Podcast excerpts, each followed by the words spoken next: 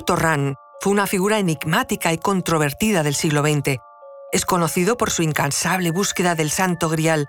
Pasó su vida entre libros, y es que fue un escritor aficionado al esoterismo, la historia y el medievalismo.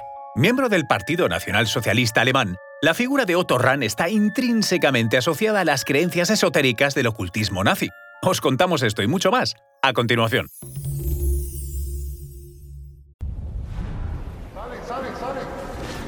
Conoce mejor al equipo que protege nuestras costas. Alerta en el mar, el jueves a las 10 un nuevo episodio en National Geographic. Soy Luis Quevedo, divulgador científico. Y yo soy María José Rubio, historiadora y escritora. Y esto es Despierta tu curiosidad, un podcast diario sobre historias insólitas de National Geographic. Y recuerda, más curiosidades en el canal de National Geographic y en Disney Plus. Otto Wilhelm Rahn nació el 18 de febrero de 1904 en Mikkelstadt, Alemania. Desde joven, Rahn mostró un profundo interés por la historia y el folclore. Siempre se sintió atraído por los estudios de mitos y leyendas europeos.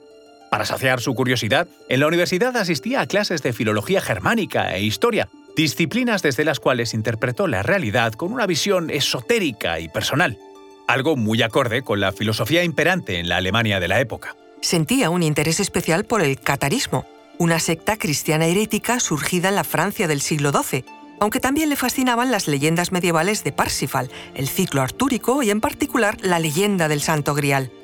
Este último fue el asunto que marcó gran parte de su vida. El Santo Grial, objeto legendario de la cristiandad, ha sido objeto de fascinación durante siglos. Según la tradición, es el cáliz utilizado por Jesús en la última cena y más tarde durante su crucifixión para recoger su sangre. Durante la Edad Media, la búsqueda del grial se convirtió en un motivo recurrente en la literatura y el folclore, simbolizando la búsqueda de la iluminación espiritual y la redención. Rand se sumergió en el estudio de esas historias medievales y las conexiones entre los cátaros y las diversas leyendas del Santo Grial y su posible paradero. Los cátaros, conocidos por su desafío a la autoridad de la Iglesia Católica y su eventual aniquilación en la Cruzada albigense, se convirtieron en el foco principal de su tesis doctoral. En la década de 1920, Rand viajó extensamente por Europa, visitando regiones asociadas a los cátaros. Se centró en particular en la región de Languedoc, en Francia, donde los cátaros habían tenido una fuerte presencia. Rand estaba convencido de que en esta área, específicamente en la fortaleza de Montsegur, se encontraba la clave para descubrir la localización oculta del Grial. Años más tarde, Rand publicó Cruzada contra el Grial. Era el estudio en el que desplegaba su teoría sobre los cátaros como guardianes del codiciado Santo Grial. Según él, el valor del Santo Grial iba más allá de ser una importante pieza histórica o reliquia religiosa. El Grial era un símbolo de la verdad de la sabiduría divina más antigua y pura que los cátaros habían tratado de proteger. Su libro atrajo atención, tanto por su contenido como por su estilo literario, mezclando historia, mitología y especulación. Fue aquí cuando comenzó la asociación de Otto Rahn con el nazismo y arrancó uno de los episodios más controvertidos de su vida. En 1933, Rahn se unió oficialmente al partido nazi. Su ingreso pudo haber sido motivado tanto por oportunismo como por convicción, dada la fascinación de los nazis por el ocultismo y los mitos arios. Bajo la dirección de Heinrich Himmler, se inició un periodo de mucho interés en estudiar el ocultismo y los símbolos de poder. El principal, como no, sería el Santo Grial. Himmler, en particular, estaba obsesionado con la idea de que el grial no solo era un objeto de poder espiritual, sino también un símbolo de la supremacía área. Rand se unió a las SS como oficial y se convirtió en miembro formal en 1936. No fue fácil para él pertenecer a las SS. De hecho, tiempo después se lo explicaba a un amigo de la siguiente forma. Un hombre necesita comer, ¿Qué esperabas que hiciera? ¿Decirle que no a Himmler? La carrera de Rahn en el Tercer Reich fue compleja y llena de dificultades. A pesar de su membresía en el partido y su nombramiento en las SS, las opiniones y el estilo de vida de Rahn a menudo chocaban con la ideología nazi. Rahn era abiertamente homosexual y frecuentaba círculos antinazis. Esto, sumado a no encontrar el grial que había prometido hallar, hizo que no tardase en perder el favor del que gozaba inicialmente en las SS. Fue acusado, condenado y privado de su rango. Su nueva función, humillante, fue la de vigilante del campo de concentración de Dachau en 1937, donde pasó tres meses.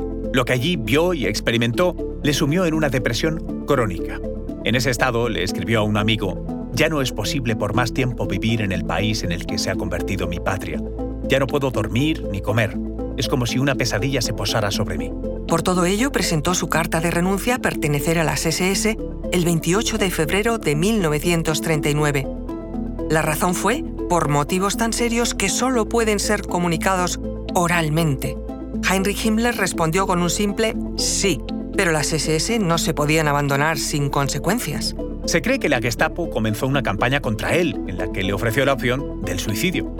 Sea como fuere, el 13 de marzo de 1939, a los 35 años de edad, hizo un último viaje solo de ida.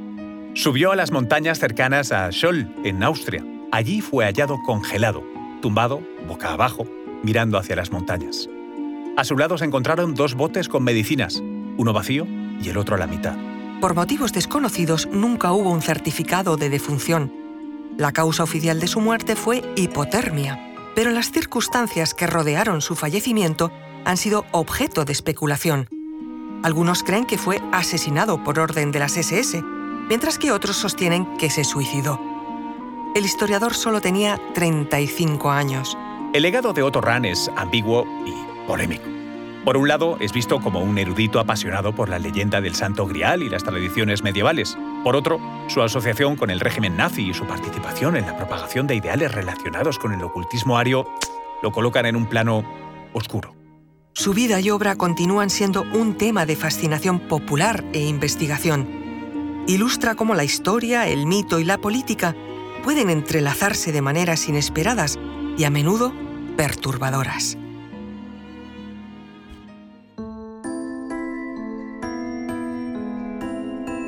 Recuerda que Despierta tu Curiosidad es un podcast diario sobre historias insólitas de National Geographic. Disfruta de más curiosidades en el canal de National Geographic y en Disney Plus. No olvides suscribirte al podcast si has disfrutado con nuestras historias.